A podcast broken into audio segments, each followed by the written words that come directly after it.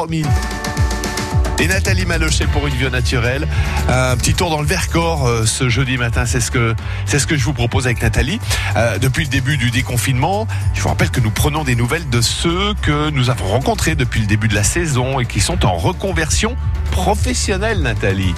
Oui, Christophe, ce matin, nous sommes à Vercors Cuir avec Sophie Valeron. Vercors Cuir, une belle entreprise créée il y a dix ans par Sophie et son compagnon Sylvain. Travailler le cuir, c'est leur quotidien, mais cela n'a pas toujours été le cas puisque Sophie a longtemps été dans le tourisme et Sylvain dans l'enseignement et même écrivain.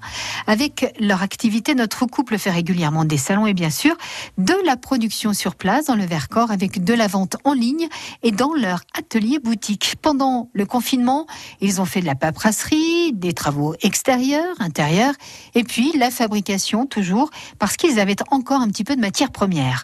Concernant les envois en ligne, Sophie, comment ça s'est passé exactement? Concernant les envois en ligne, c'est vrai que euh, on ne voulait pas submerger le réseau avec des envois qu'on considérait euh, comme n'étant pas vraiment de première nécessité. En plus, je pense que la plupart de, des clients potentiels ou euh, actifs euh, chez Vercors Cuir n'avaient vraiment la tête à ça. Je crois qu'on était tous un petit peu dans l'expectative de ce qui allait se passer. Donc, euh, on n'a pas spécialement relancé la vente en ligne. Et puis, 15 jours avant le déconfinement, là, on a relancé tranquillement euh, les ceintures parce qu'on a commencé à avoir des demandes.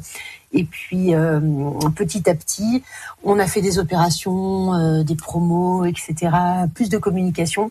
Et après le confinement, c'est reparti. Alors, ce qui est reparti aussi, c'est également l'accueil à la boutique atelier, l'accueil physique euh, que l'on a opéré à partir du 14 mai. Donc, euh, on ouvre désormais, puisqu'on n'a plus de salon, on ouvre du jeudi au dimanche tous les après-midi de 14h à 19h. Euh, Il y a tout un protocole, bien sûr, avec le gel hydroalcoolique, comme partout. Euh, tout un parcours aussi pour éviter que les personnes qui ne se connaissent pas euh, se, soient trop proches. On limite aussi le nombre euh, d'entrées dans la boutique atelier, mais ce qui paradoxalement permet encore plus de personnalisation de l'accueil, du conseil, etc. Donc c'est très bien aussi. Et puis euh, nous, on est quand même sur un territoire touristique et c'est vrai que les week-ends ont été beaux et il y a eu pas mal de fréquentation, donc plutôt agréable de, de faire découvrir notre travail.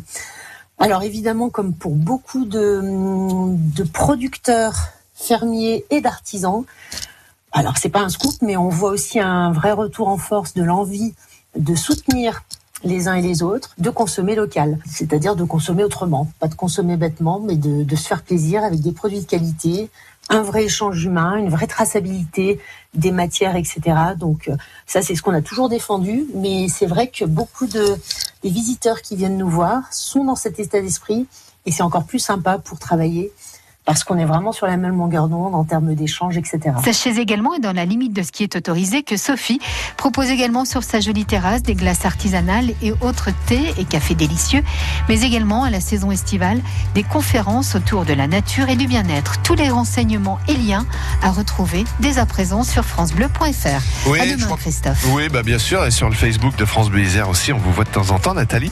Demain, vous irez du côté de Saint-Nazaire-les-Aisnes. Passez une belle journée.